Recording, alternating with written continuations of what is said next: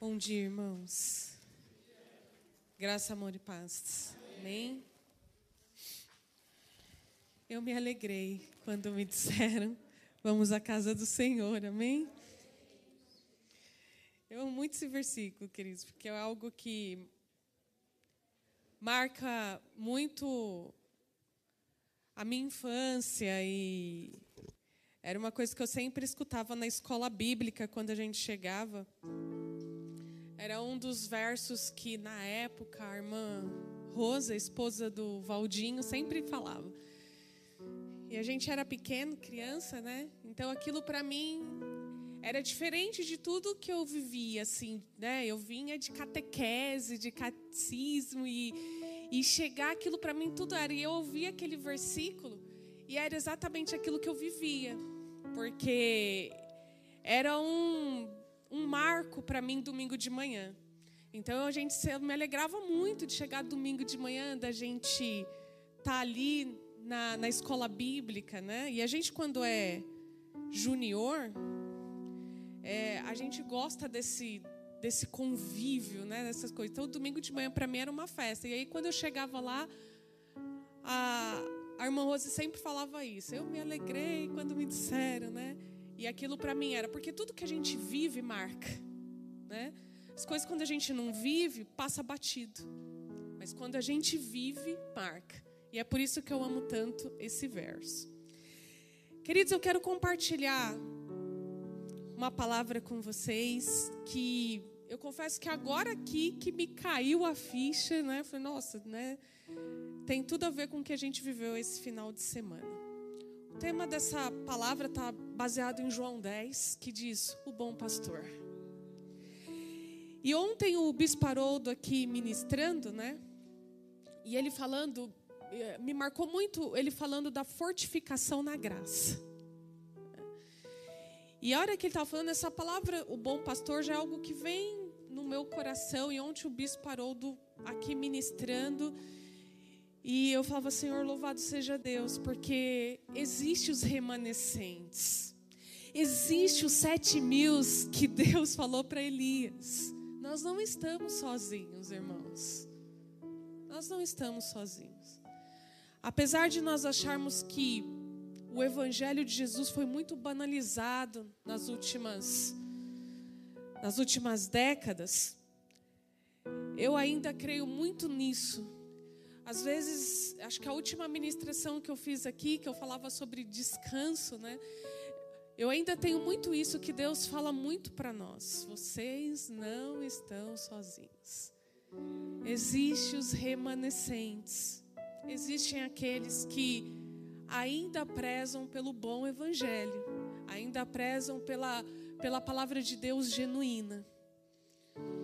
E esses dias eu ouvi uma coisa, é verdade, irmãos. Às vezes a gente se preocupa muito com o joio no nosso meio, com o bode, com os lobos. E a gente sabe que não somos nós que vamos separar isso. E ouvindo esses dias o pastor Nicodemos, né, estava ouvindo uma ministração dele e ele falava assim: Irmãos, não se preocupe com o joio, não se preocupe com os lobos, não se preocupe com os bodes. Porque quem divide, quem separa é a palavra de Deus. A palavra de Deus é a espada. Então a gente não precisa ficar preocupando se é joio, se não é, se é ovelha, se é bode. Não se preocupa, a palavra de Deus faz isso. A palavra de Deus ela separa. E é verdade, irmãos. A palavra de Deus é aquela que faz, vem e, ela desce cortando mesmo. Então às vezes a gente fica se preocupando muito com isso e essa não, tem, não é a nossa maior preocupação. Então eu queria que você abrisse a Bíblia aí, a sua Bíblia de papel, no seu celular, no seu tablet. O importante é você ter a Bíblia, irmãos. Então, abra a Bíblia em João capítulo 10. Esse foi um momento que Jesus, e é muito interessante João 10, irmãos, porque no, no capítulo anterior, Jesus cura um cego de nascença, né? E ele faz isso num sábado. E aí o que, que acontece com os fariseus? Como, né? Vai curar um cego no sábado. Sábado, segundo a lei de Moisés, a gente tem que guardar, né? E aí eles ficaram indagando o cego, né? E o cego falou: Olha, se é certo, eu não sei. Eu sei que eu não vi, agora eu estou vendo, né? Mas ele curou ali, não sabe. E os fariseus fizeram. E aí no capítulo 10, Jesus começa falando através de parábola. E diz assim o verso primeiro: Eu asseguro a vocês que aquele que não entra no aprisco das ovelhas pela porta, mas sobe por outro lugar, é ladrão e assaltante.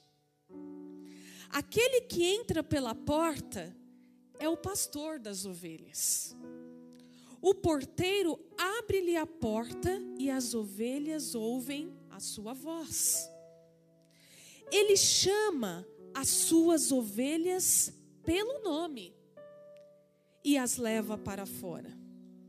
Depois de conduzir para fora todas as suas ovelhas, vai adiante delas e estas o seguem, porque conhecem a sua voz mas nunca seguirão um estranho.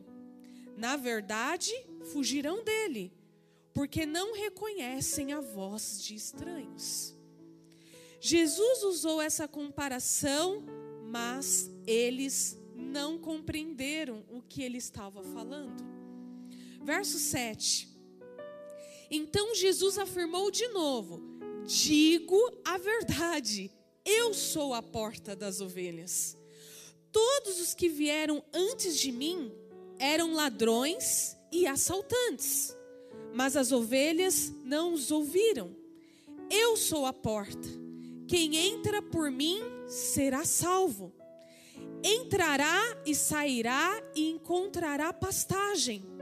O ladrão vem apenas para roubar, matar e destruir. Eu vim para que tenham vida e a tenham plenamente. Eu sou o bom pastor. O bom pastor dá a sua vida pelas ovelhas.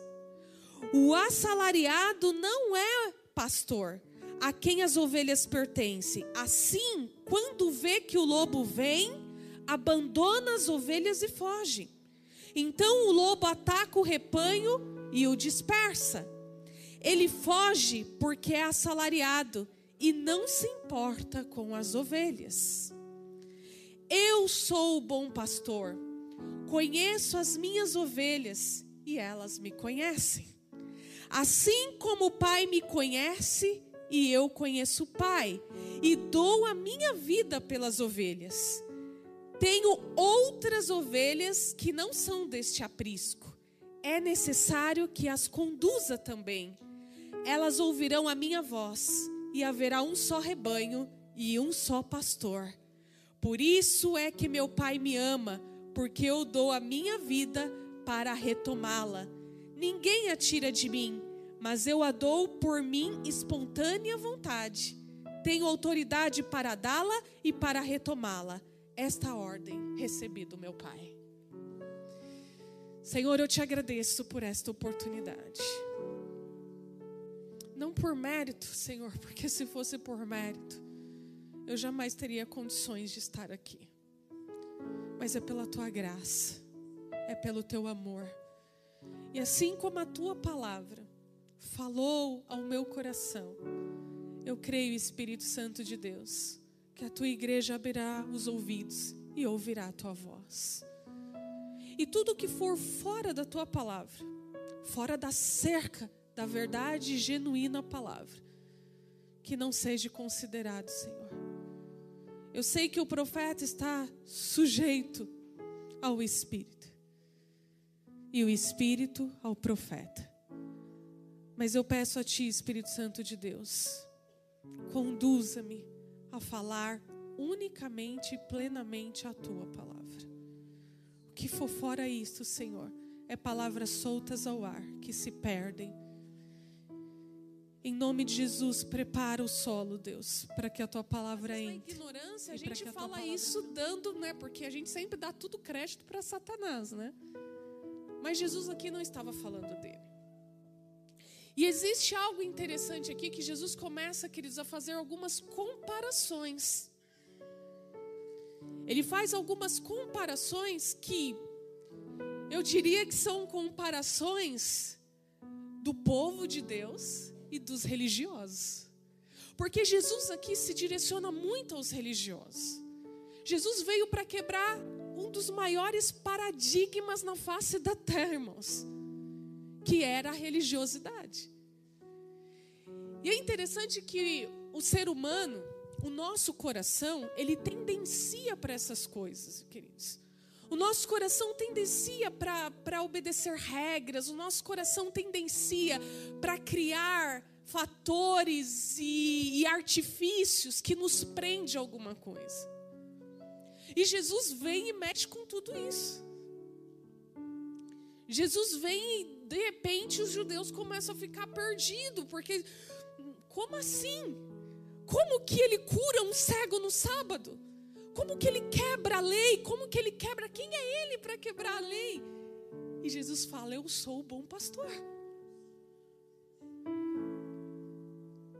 Jesus veio resgatar algo, queridos, na raça humana, que Deus vinha batalhando, batalhando desde a queda do homem do Éden.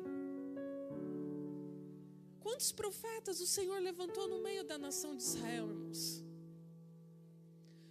Quantos profetas o Senhor colocou? Ezequiel mesmo, esse trecho que quando Deus fala para Ezequiel, Ezequiel, eu vou pastorear vocês. Foi momentos antes da nação de Israel ir para exílio na Babilônia.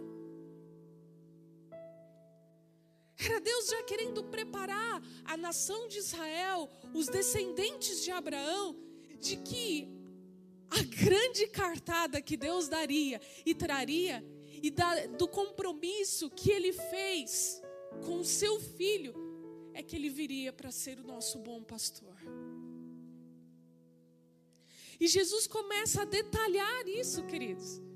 E observe que, após ele falar do aprisco, após ele falar assim: olha, o verdadeiro pastor, ele é a porta. O verdadeiro pastor conhece as suas ovelhas uma a uma pelo seu nome. O verdadeiro pastor não pula o muro. Ele passa pela porta. Ele entra no aprisco, ele chama e as suas ovelhas o reconhecem. Elas escutam e elas sabem que é a voz do seu pastor. E Jesus fala: e o pastor vai adiante delas. E aí, queridos, encerra esse trecho dizendo que eles não entenderam o que Jesus dizia. E aí diz que Jesus foi mais enfático. Ele falou assim: Eu vou ser mais verdadeiro com vocês. Eu sou o bom pastor. Eu sou aquele que veio da descendência de Davi. E aí, queridos, os escribas e os fariseus falou: esse cara está endemoniado. Ele é doido, ele está com algum demônio dentro dele. E é interessante que Jesus fala assim: existem ovelhas que não reconhecem a voz do pastor. Isso nos faz entender, queridos, que e dá muito sentido para aquele verso que muitos são chamados, porém poucos escolhidos. Que não é só os bodes que não verão Jesus, mas existem ovelhas também. Porque ele disse aqui que há ovelhas que não reconhecem o seu pastor. A primeira coisa que eu vejo aqui, queridos, que Jesus separa do evangelho e da religiosidade é que o pastor entra no aprisco para chamar as ovelhas. O Evangelho nos ensina que Deus busca o homem e não o homem busca Deus. E essa é a primeira comparação que Jesus faz. Não fomos nós que escolhemos, Ele nos escolheu primeiro. Ele nos escolheu. E isso nos mostra, irmãos, que o Evangelho não é por mérito. Ele não é por mérito. E era isso que os fariseus, escribas, os sacerdotes não entendiam. Porque eles estavam acostumados muito com a lei. E eles não entendiam quando Jesus chega e começa a quebrar a lei e começa a trazer as boas novas, que era Deus buscando as ovelhas no aprisco. Eles falaram: esse homem está doido. Isso, queridos, é que às vezes até nós nos confundimos. Porque às vezes a gente acha que o evangelho é tomado por mérito.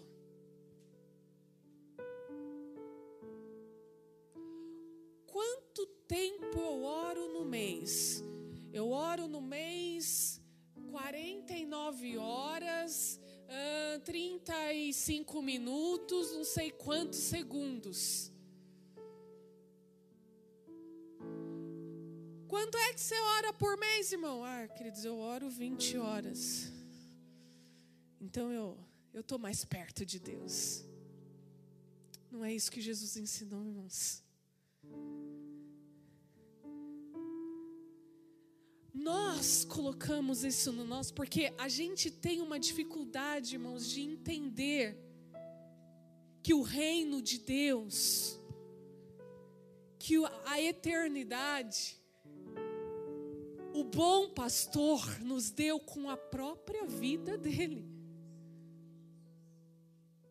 Não adianta a gente achar que nós vamos ganhar o, reino de Deus por mérito, irmãos, porque se fosse por isso nós já perderíamos. Nós já teríamos perdido o reino de Deus. A gente, toda pessoa que tem essa e entende essa questão que Deus nos encontrou, que o, o, bom pastor nos achou, o bom pastor nos recuperou, o bom pastor nos chamou. Você pode perceber, queridos, que são pessoas que não se sentem maiores do que as outras. Porque ela entende que nada é dela, que mérito nenhum é dela. Então a gente não se coloca num patamar acima de ninguém.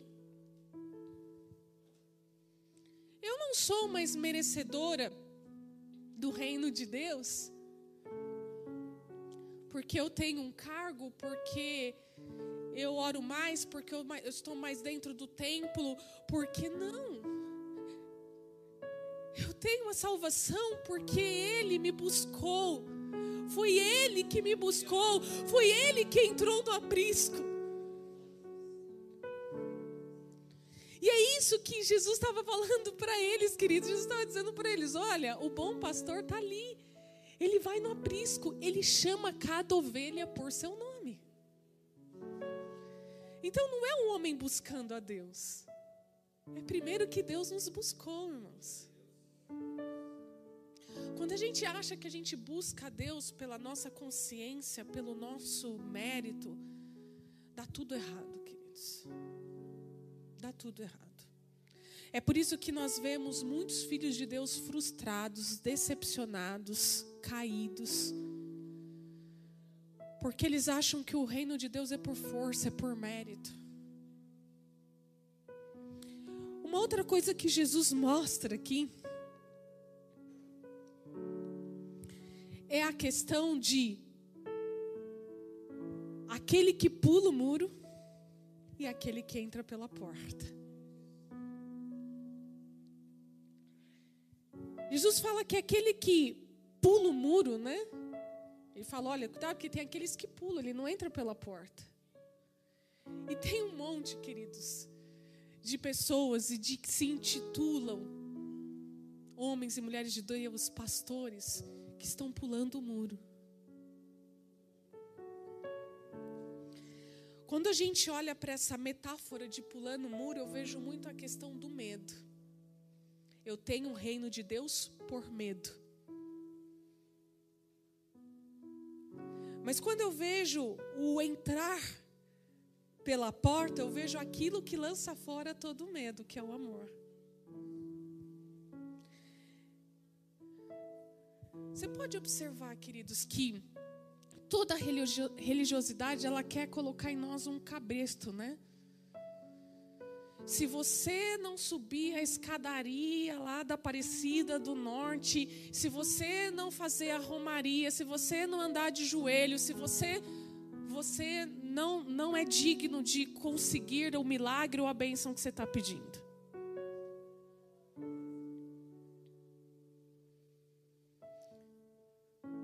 Se a gente vai para o Espiritismo, segundo Allan Kardec, se você não fizer as obras, se você não tiver um, um, o seu espírito não tiver evoluído, você não vai conseguir ter ou reencarnar. É tudo pelo medo.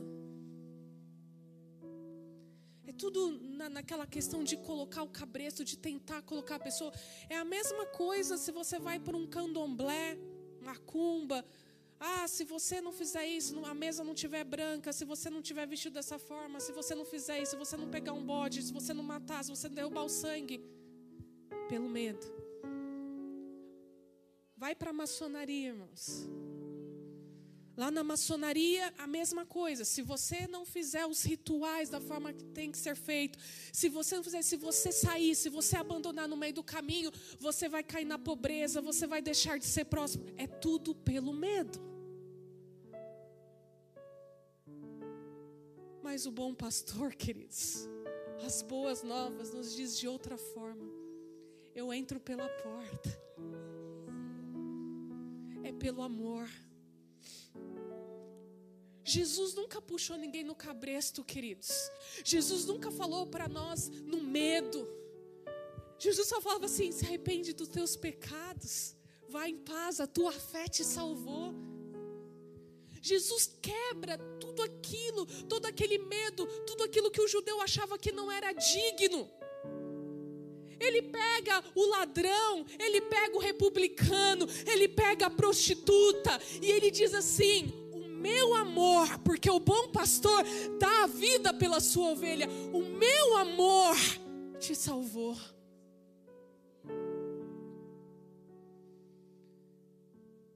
Preciso pular muro, eu não preciso ter pressão, eu não preciso ter medo.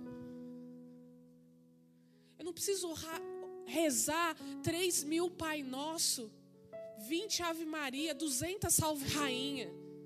Isso é pular o um muro, irmãos. Isso é medo. Isso são critérios religiosos. O que Jesus nos dá como bom pastor é a sua vida.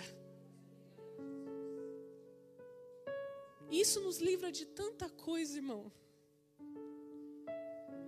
Isso nos livra de tanto cabresto, de tanta coisa que às vezes nos laça. E sabe o que é interessante? Que antes a gente via esse tipo de coisa, né? Fora da igreja de Jesus. Mas quando a igreja primitiva começa a se misturar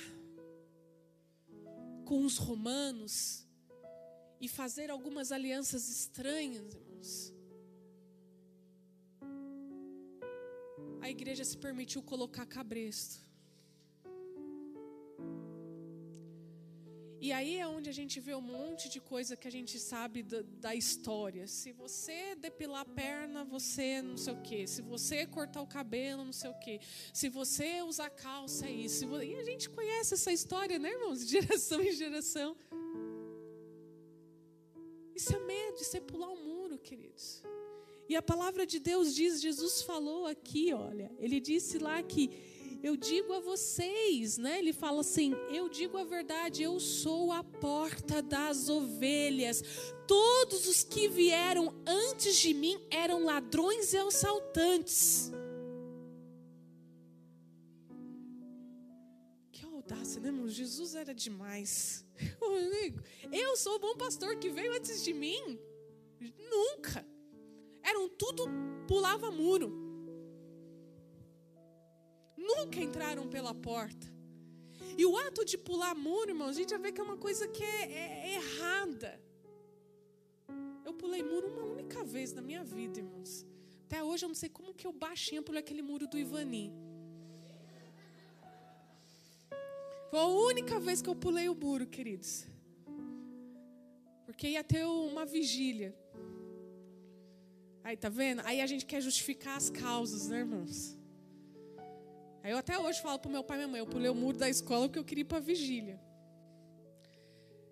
Mas é errado. E pular o muro não é certo. E quantas vezes a gente quer pular muro em vez de passar pela porta? Jesus falou assim: Eu sou a porta. Eu sou a porta. Vocês não precisam ficar pulando muro. Vocês não precisam fazer rituais. Vocês não precisam estar presos em doutrinas vãs em doutrinas que não têm sentido algum. Eu sou a porta, eu sou a sã doutrina, é através de mim.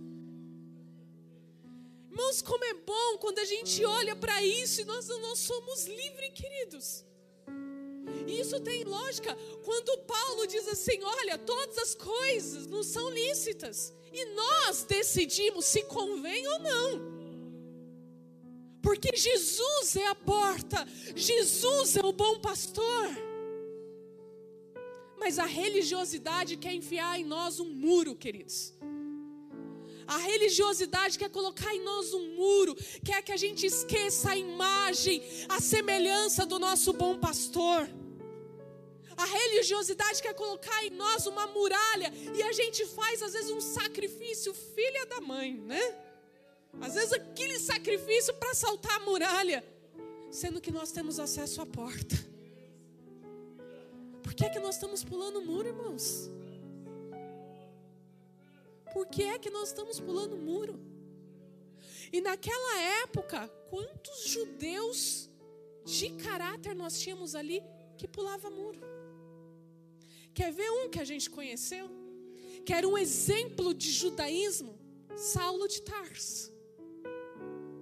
Saulo era um judeu tão digno, tão estudioso, que ele fazia o quê? Ele perseguia os cristãos. Por quê? Por causa da lei. Às vezes Saulo, Saulo de Tarso estava tão ali, né? Quem era que tiria, tiraria a dignidade de Saulo de Tarso? Um homem que cresceu entendendo as leis judaicas. Assim como nós temos muitas ovelhas, irmãos, dignas de caráter, bondosas. Como a gente tinha os judeus, quantos judeus ali não tinham dessa forma? E é por isso, queridos, que eu digo: o reino de Deus não é por mérito. Porque se fosse o primeiro na fila, era Saulo de Tarso.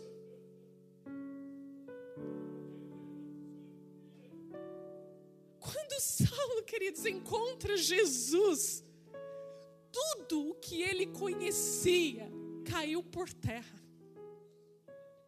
Tudo, tudo que fazia sentido para ele, tudo que era correto para ele cai por terra. Porque o caminho do amor não se explica, se vive, se experimenta. E foi isso que tornou Saulo em Paulo, queridos. Quando Paulo entende o que era o bom pastor, quando Paulo entende que ele estava no meio daquele aprisco, mas ele não reconhecia a voz do bom pastor. Irmãos, a coisa mais triste é quando a gente deixa de reconhecer a voz do nosso bom pastor.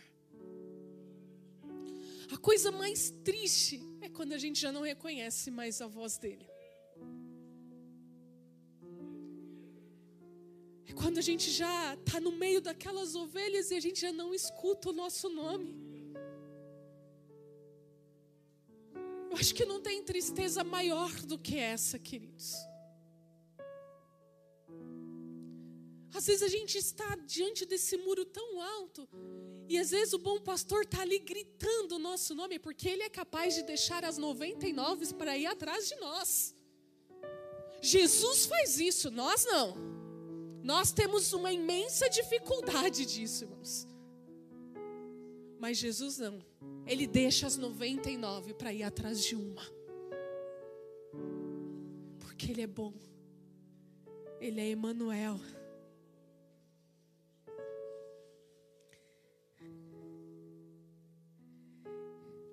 Uma outra comparação que Jesus faz aqui, queridos.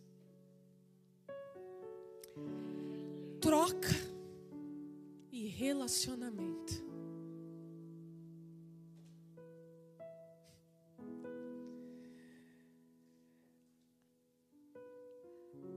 Jesus nos mostra que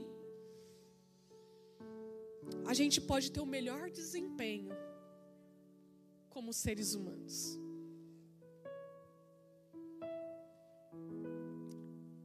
Mas o que vale, queridos, é o nosso relacionamento com Deus.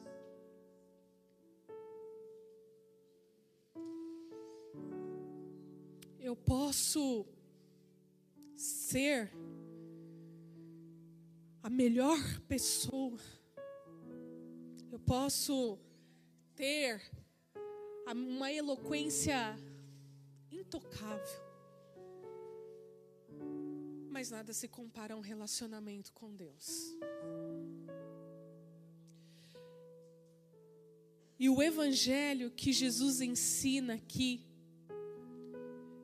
é o do relacionamento, não da troca. Jesus nos ensina aqui que a gente não precisaria mais matar cordeiro, queridos. Não precisaria mais derrubar sangue porque ele era o próprio cordeiro.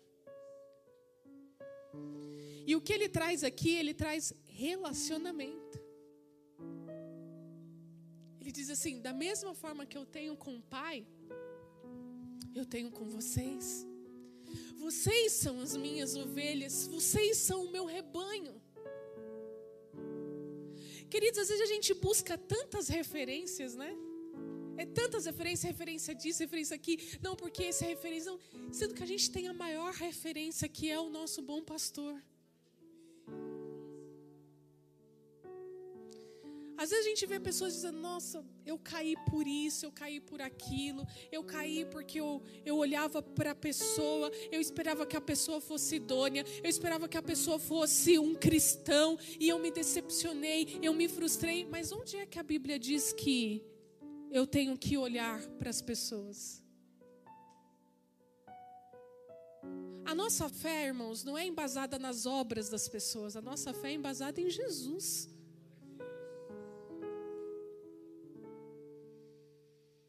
Quando eu embaso a minha fé em Jesus, eu posso ter aqui a Dani até como referência. Mas se a Dani cair, eu entendo que ela é humana. E é por isso que eu preciso estar sempre olhando para o nosso bom pastor, aquele que está acima de todos.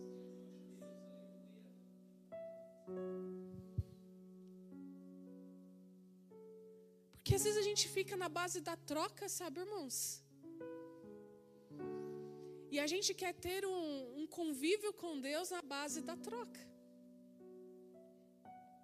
E isso não é relacionamento. Eu não vivo embasada na troca, eu vivo embasada no amor. A religiosidade nos ensina a ser embasados na troca. Religiosidade nos coloca esse cabesto, né, de ficar ali embasado na troca. Eu faço isso, você me dá aquilo, eu faço. Mas não. É a mesma coisa. A gente tem um verso aqui que Jesus ele diz assim: Olha, se vocês veem em mim, que sou a porta, vocês terão uma vida e uma vida em abundância. Automaticamente, às vezes, nós, como seres humanos, a gente pensa numa vida próspera. Numa vida assim, nossa, Jesus disse que se eu passar por essa porta, eu vou ter uma vida em abundância. É só alegria, é só felicidade, é só riqueza. Eu vou estar por cima da carne seca. Jesus não estava falando de vida material. Na verdade, irmãos, Jesus, se nós olharmos o Evangelho, pouquíssimas vezes Jesus fez menção de vida material. Toda vez que Jesus falava conosco, era tratando da vida eterna. E quando ele fala, vocês terão uma vida e uma vida em abundância, Jesus está falando de vida com Deus, de vida espiritual, de caminho que nos leva para o céu. Jesus aqui ele não, não, não se importa muito com vida material, queridos. E o Evangelho nos ensina isso. A vida material, a gente se esforça, a gente né, é do nosso suor, mas a vida em abundância, e eu tenho muito isso cravado para mim, irmãos. A vida em abundância é mesmo eu acordar num dia nublado, cinzento, triste, mas ainda assim eu dizer em tudo isso, eu te louvo, Senhor, eu te agradeço. eu entender que o meu Pai, apesar de tudo que eu estou vivendo, que pode ser dias bons ou dias maus, Ele estará comigo até a consumação dos séculos. Eu posso estar tá ali chorando, eu posso estar tá triste. A nossa vida humana, ela é suscetível a isso, irmãos. Tem dia que a gente está de bem com a vida, né? Tem dia que é tipo acorda Pedrinho, né? É assim. Mas tem dia, irmãos, tem dia que. Aquele dia que às vezes você não tem vontade de falar com ninguém. Né? Aquele dia que você não quer conversar. Nesses dias, a gente tem que entender o que é vida em abundância também. A vida em abundância, irmão, significa quando você está bem, com o bolso cheio, comendo comida boa, né, irmã Norma? Não, a vida em abundância, às vezes, em dias tristes, difíceis. Mas eu entender que o meu bom pastor está ali comigo. E eu não preciso de troca para entender isso. Eu não preciso de troca para amar Jesus. Eu não preciso que Jesus me dê algo para que eu possa devolver algo para Ele. Isso é relacionamento, irmãos. E relacionamento não se resume numa boa noite de oração também. Relacionamento não se resume em dias ali que a gente às vezes está passando com os irmãos, se alegrando. Relacionamento muitas vezes está embasado dentro do nosso quarto. Você e Deus. Relacionamento, queridos, significa o que anda sondando os teus pensamentos e quem é que tem controle deles. Relacionamento significa quando você está ali numa situação delicada, difícil, que você precisa tomar uma decisão como filho de Deus e não tem ninguém te olhando, e mesmo assim você tem um relacionamento com o Pai.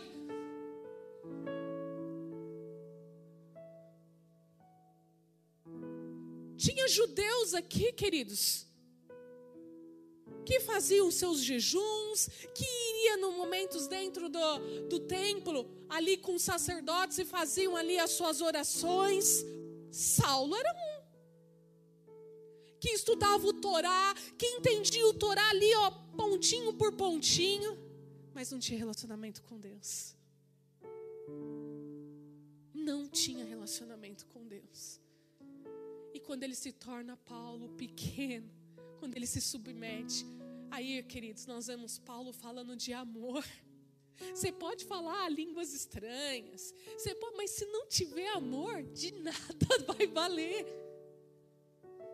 A gente vê Paulo falando: quando eu estou fraco, é aí que eu sou forte.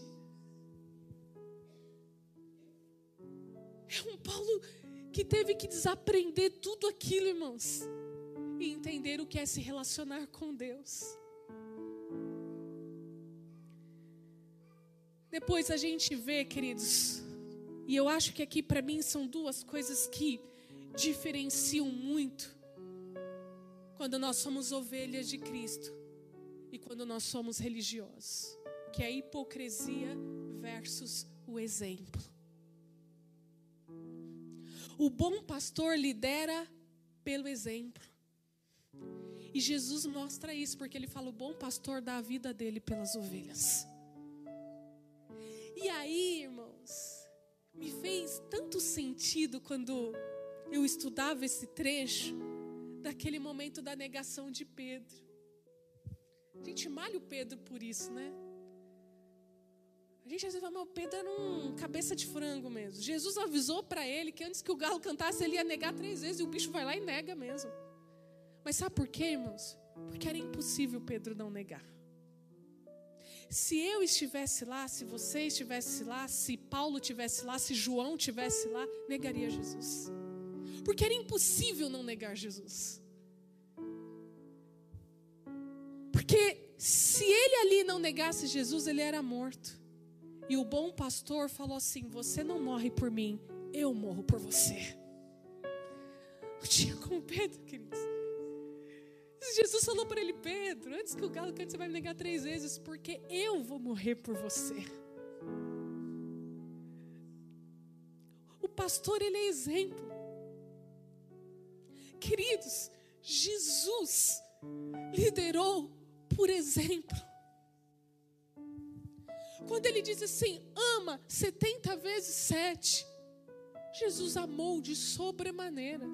Quando Pedro pega a espada e taca na orelha lá do, do soldado romano, Jesus vai lá ainda e faz uma cura extraordinária. O bom pastor, o pastor verdadeiro, isso é uma coisa que a gente tem que entender, irmãos. Que a gente prega o evangelho com testemunho. Eu não prego o evangelho, não adianta eu ficar brigando, não adianta eu chegar numa pauta e querer ficar discutindo, não porque é assim, não porque é assado.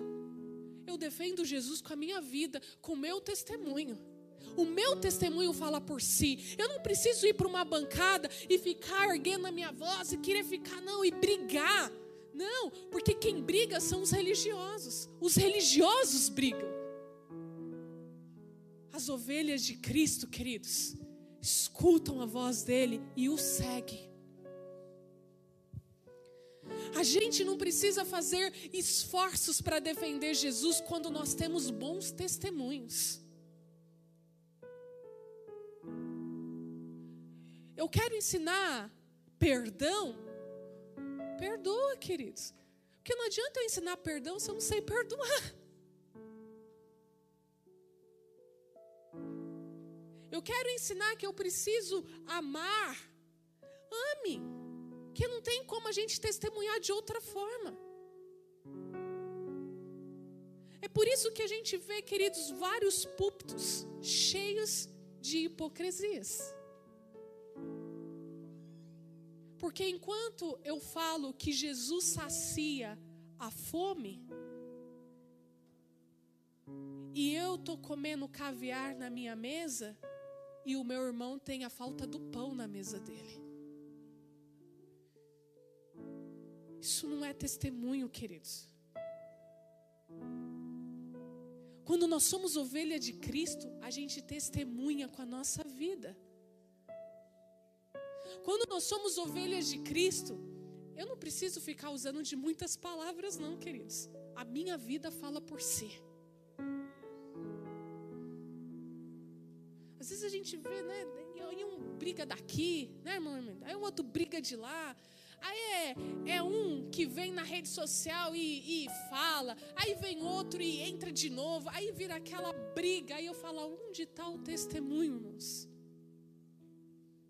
Aonde está o testemunho? A ovelha escuta a voz do pastor. E ele vai adiante dela e ela vai o seguindo.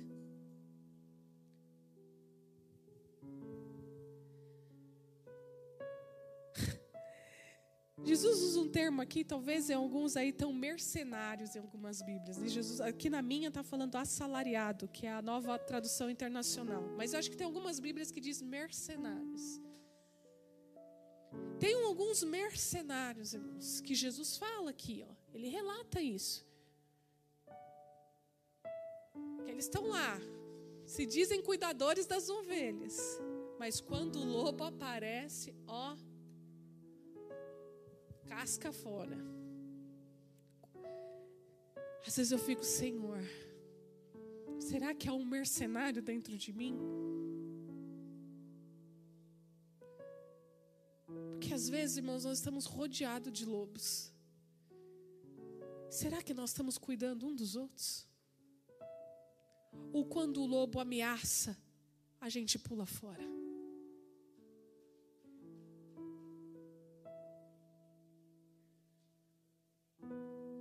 Eu não estou apontando o dedo, irmãos, eu estou olhando para mim mesmo. Porque às vezes há mercenários dentro de nós. Quando eu teria que me esforçar para resgatar alguém das mãos do inferno, porque eu estou vendo o inferno rodeando, eu resgato ou eu pulo fora e cada um que siga por si, porque salvação é individual. Às vezes a gente usa tanto esse termo, né, irmãos? Eu usei muito na minha vida, salvação individual. Mas esse é um evangelho tão egoísta, né? É um evangelho tão egoísta, irmãos. Eu olho o lobo se aproximando, o inferno querendo agarrar aquele que eu dividi o pão e o suco de uva. E eu pulo fora.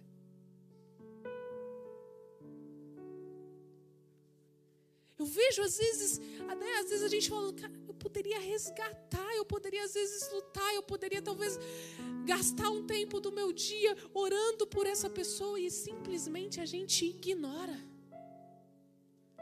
Ah, pastor, ele que quis sair da igreja. Problema cada um. Não é assim? Problema de cada um. Eu vou cuidar da minha salvação. Quem mandou que ele quis sair da igreja? Não sair da igreja? Te vira, vai para o inferno. E às vezes a gente fala isso com uma naturalidade, irmãos. Até às vezes dá a sensação que parece que a gente torce que vai para o inferno, né? Sabe aquela coisa quando a gente vê um que chegou a frequentar a mesa com a gente, a gente vai no velório dele e a gente fica cutucando. Isso aí, ó. Foi para o inferno. Foi para o inferno. Tá vendo? A gente avisou. A gente não avisou, a gente avisou aí, ó. Queridos, isso não é ovelha de Cristo. Isso é mercenário. É assalariado. Sabe assalariado que se você não pagar o salário, ó, meu salário atrasar dois dias já é greve. Queridos, Jesus deixa as 99 por uma. Ele é o único que não abandona quando os lobos se invadem. Ele vai atrás. E que bom que Jesus é o bom pastor, irmãos. Que bom que Ele é o bom pastor. Nunca houve hipocrisia nas palavras do nosso bom pastor. Ele sempre amou de sobremaneira. E é bom porque foi Ele que nos buscou.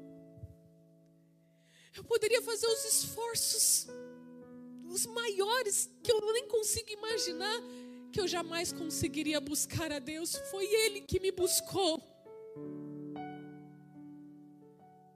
Ele é a porta, eu não preciso pular muro. Eu não preciso de troca, eu só preciso ter um relacionamento de filha com Ele. Porque Ele nos deu essa oportunidade, Ele nos fez co-herdeiros, irmãos. Nós não somos bastardos.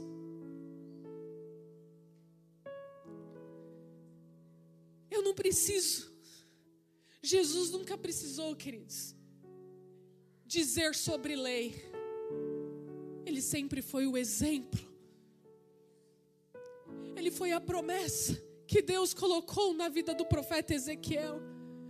Esses pastores que só roubam a gordura das ovelhas, esses pastores que só sacrificam as ovelhas, Chega, Ezequiel.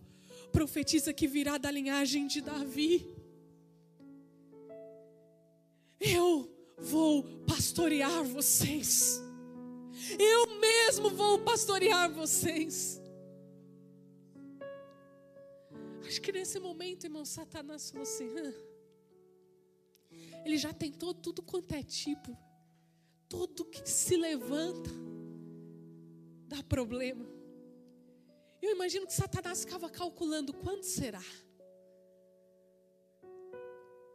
Como que ele vai fazer para que o, o Messias venha?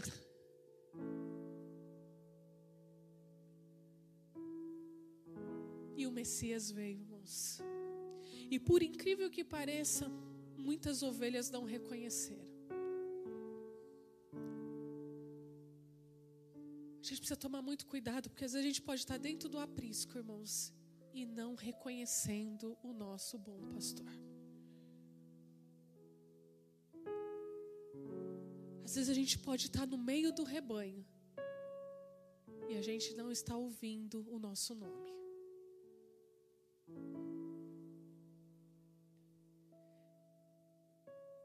Por isso que a palavra de Deus é excepcional, irmãos. Porque todos os dias ela se renova nas nossas vidas. E a palavra que o Senhor nos trouxe essa manhã é: esqueça quem é o seu bom pastor. O seu Emanuel. O seu Jeová Nissim. O seu Jeová Shalom. O seu Jeová Rafá.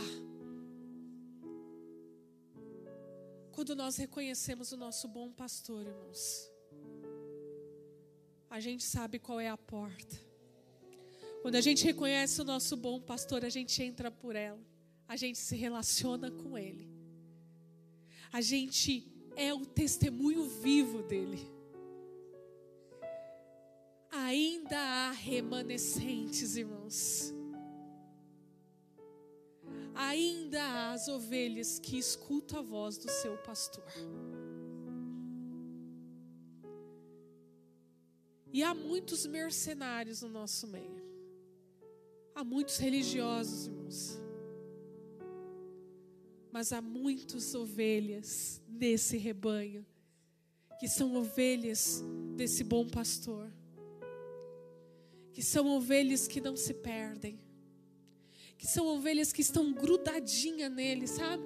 Sabe aquela ovelha que está ali grudadinha no pastor? Sabe aquela ovelha que está atenta? Aquela ovelha que escuta a batida do cajado dele? que consegue enxergar a ponta do cajado dele. Às vezes ela pode estar até numa certa distância no meio desse aprisco, mas ela enxerga o cajado dele. É essa ovelha que está caminhando, que ele fala assim: Eu sou, vocês são o meu rebanho.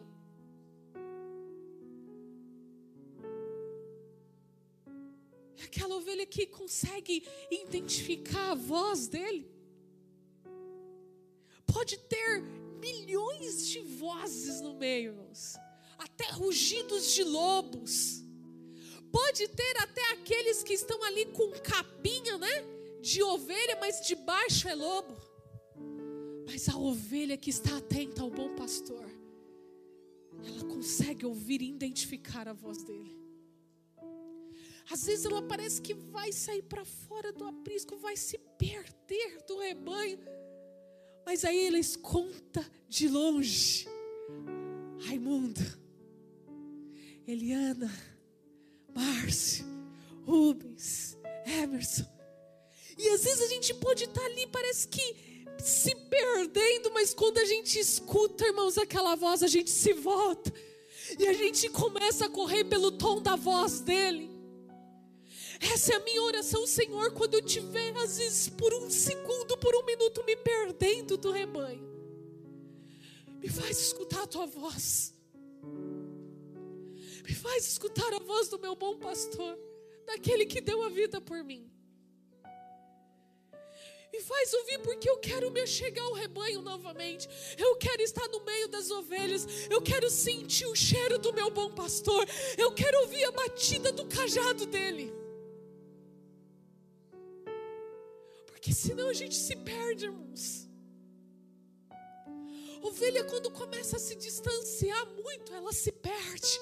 O bichinho para se perder é a ovelha, irmãos. A ovelha é um animal, às vezes, que ele não escuta muito bem. Facinho, às vezes, de ser levada. É por isso que ela precisa estar envolvida no rebanho. É por isso que ela precisa estar perto do cajado do pastor. Ela não pode, porque se ela se perde, é delicado. Mas eu digo, irmãos, que para aquelas que se perderam, enquanto Ele não volta, ainda há esperança. Porque Jesus, irmãos, jamais desiste de alguém. Jesus não desiste, queridos. Jesus jamais desiste de uma ovelha. Eu acredito que Jesus, queridos, vai lutar pelo rebanho até o último segundo.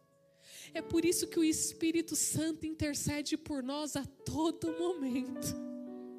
É por isso que o Espírito Santo está com gemidos inexprimíveis, porque ele sabe que ovelha é um bichinho às vezes delicado. Ovelha, qualquer um se aproxima, irmãos. Vai se aproximar do leão para você ver. Quem se aproxima do leão, irmãos?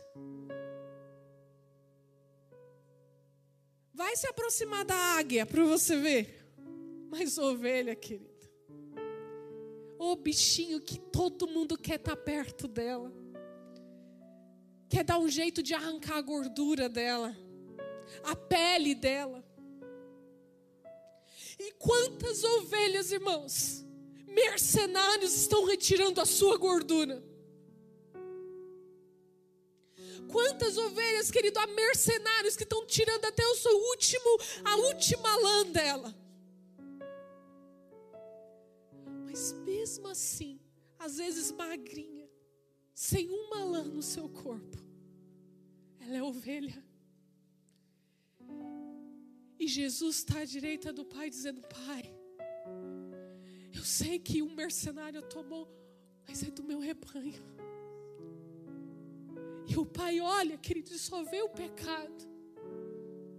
Mas Jesus fala: Pai, eu sou o bom pastor eu derramei o meu sangue por ela.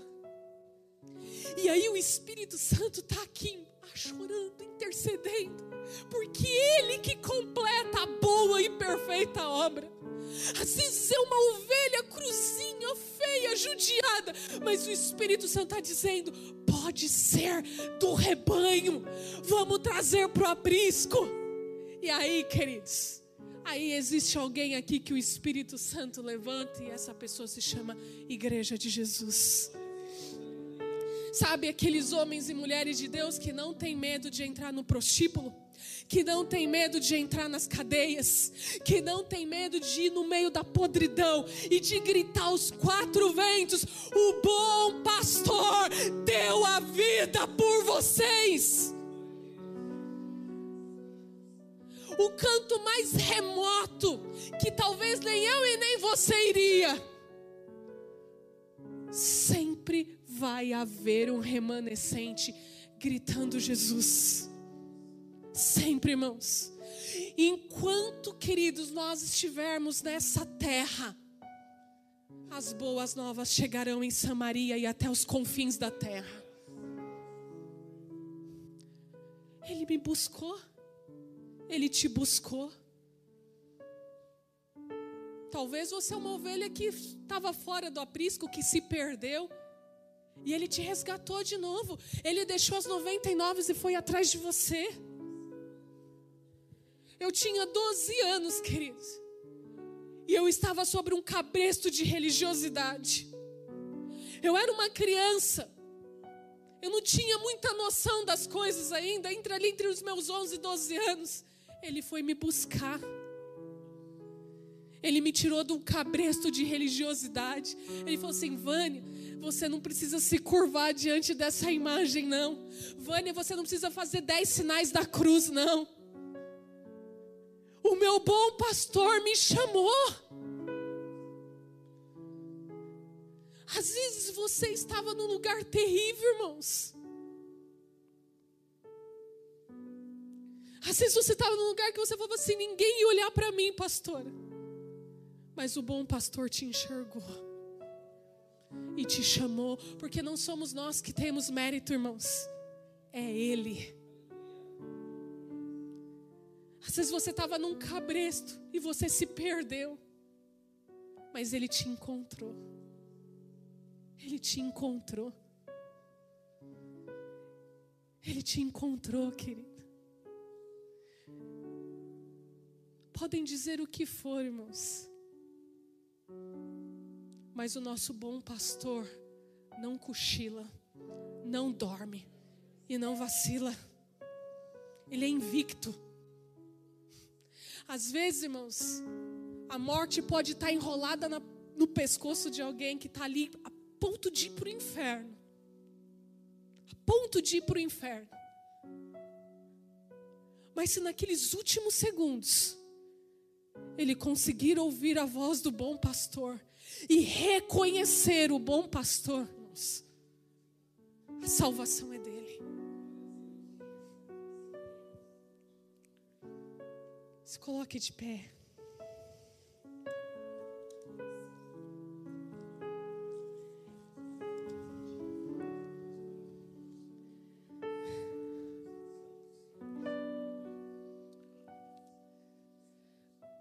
Vezes nós estamos dentro do templo, irmãos e longe do aprisco de Jesus. Mas como pode isso, pastor? É verdade, irmãos. Às vezes a gente está dentro da igreja e distante de Jesus. Como tinha muita gente que estava ali dentro do, do, do, do templo, junto dos sacerdotes, mas muito longe de reconhecer o Messias. Às vezes você pode falar, pastor, eu tenho me sentido assim. Eu tenho me sentido uma ovelha distante. Eu tenho sentido uma ovelha que eu não estou conseguindo ouvir a voz do bom pastor. Eu tenho me sentido uma ovelha perdida. Eu tenho me sentido uma ovelha que eu não consigo mais reconhecer a batida do cajado dele. Eu tenho me sentido uma ovelha que eu não estou me sinto longe do rebanho. Eu estou mais voltado com os lobos e com os mercenários do que com o bom pastor.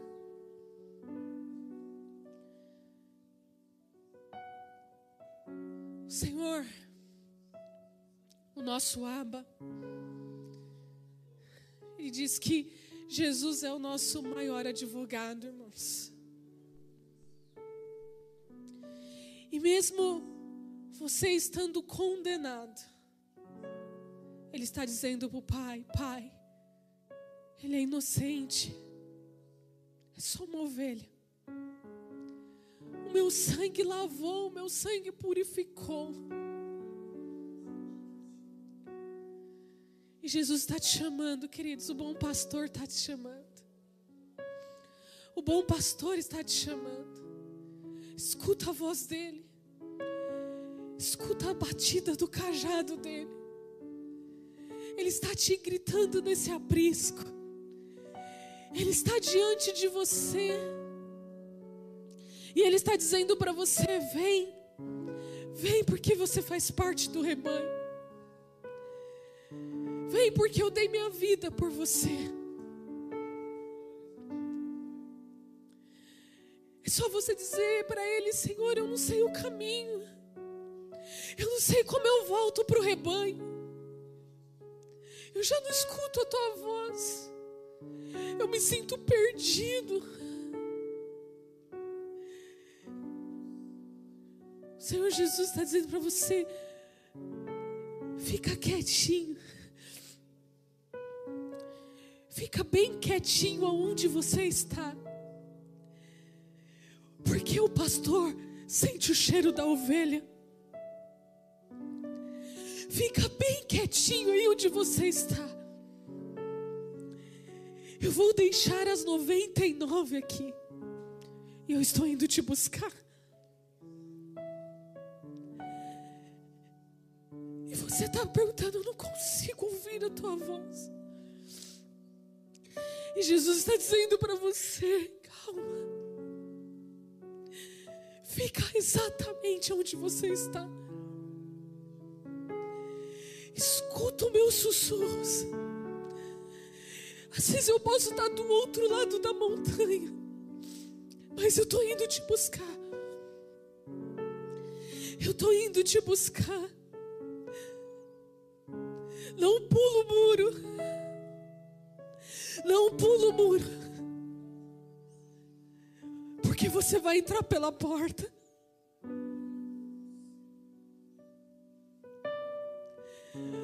O Espírito Santo de Deus intercede por você.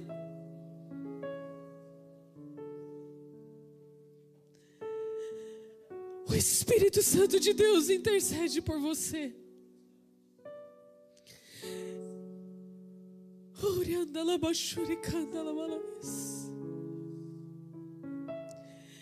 Escuta o teu bom pastor, igreja. Ele é a tua referência, ele é o teu exemplo. Escuta o teu bom pastor. Não deixe mais que lobos, mercenários arranquem de você a tua lã e a tua gordura. Escuta o teu bom pastor e volta para o rebanho. Volta para o rebanho. Às vezes você fala, pastor, eu estou sujo. A minha lã já não é mais branquinha. Eu estou sujo. Eu estou sujo de lama. Eu estou cheirando mal. Eu já não tenho mais cheiro de ovelha. Eu estou embaraçado. Ele diz: Vinde a mim, vocês que estão cansados e oprimidos. Eu sou o bom pastor. Eu vou te banhar. Eu vou tirar toda a sujeira da tua lã. Eu vou te engordar novamente. Eu vou tirar todo o nó que está na tua lã. Porque tu é ovelha do meu aprisco. Tu és ovelha do meu rebanho. Jesus não lança ninguém no inferno, irmãos. Ele vai lutar diante do Pai até o último segundo. Isso revolta o inferno. Isso revolta Satanás. Às vezes você fala, pastor, eu não sei, eu não sei o caminho. Deus levanta anjos. Deus levanta homens e mulheres de Deus que não tem medo de descer a montanha, que não tem medo de ir buscar as ovelhas que estão sujas, que estão perdidas. Jesus levanta, queridos, no quatro cantos desse mundo, pessoas que vão continuar pregando, que vão continuar guerreando e que vão continuar arrancando as almas da mão de Satanás. Deus levanta pessoas, querido, para ir no leito de hospital, para falar com aquele traficante, com aquela pessoa que fez horrores nessa vida mas que enxerga além das horrores do pecado, enxerga uma ovelha que pode ser rebanho de Jesus. Deus levanta a igreja dele para pregar, para evangelizar e para trazer os imundos, para trazer os escarnecedores. Porque esse é o nosso papel. O nosso papel não é separar o joio do trigo. O nosso papel não é julgar. O nosso papel é pregar as boas novas. O nosso papel é ser conduzido pelo Espírito Santo de Deus e trazer as ovelhas que estão longe do aprisco. Assim como um dia Ele nos resgatou, assim como um dia Ele te buscou e me buscou. O Senhor levanta. Se Deus precisar, queridos, mandar um filho dele no meio de um centro espírita, no meio de um centro de macumba, para resgatar uma ovelha que está lá. Deus faz, porque Deus não é embasado na religião, o nosso Deus é embasado no amor. O nosso Deus é embasado no amor. E a maior expressão do amor do nosso Deus foi nos dar o bom pastor, aquele que está nos pastoreando. Abre os teus ouvidos, ovelha, e escuta a voz do teu bom pastor. Volta, volta ao teu primeiro amor. O teu bom pastor está te chamando. Volta. Volta para o meio do rebanho. Volta para você ter cheiro de ovelha. E pode deixar aqui dos mercenários e o dos lobos. Deus dará conta deles. Escuta o bom pastor te chamar. Escuta a voz dele. Ele te chama a todo momento. Escuta a voz do bom pastor. Obrigada, Senhor Jesus. Obrigada. Obrigada pela tua palavra.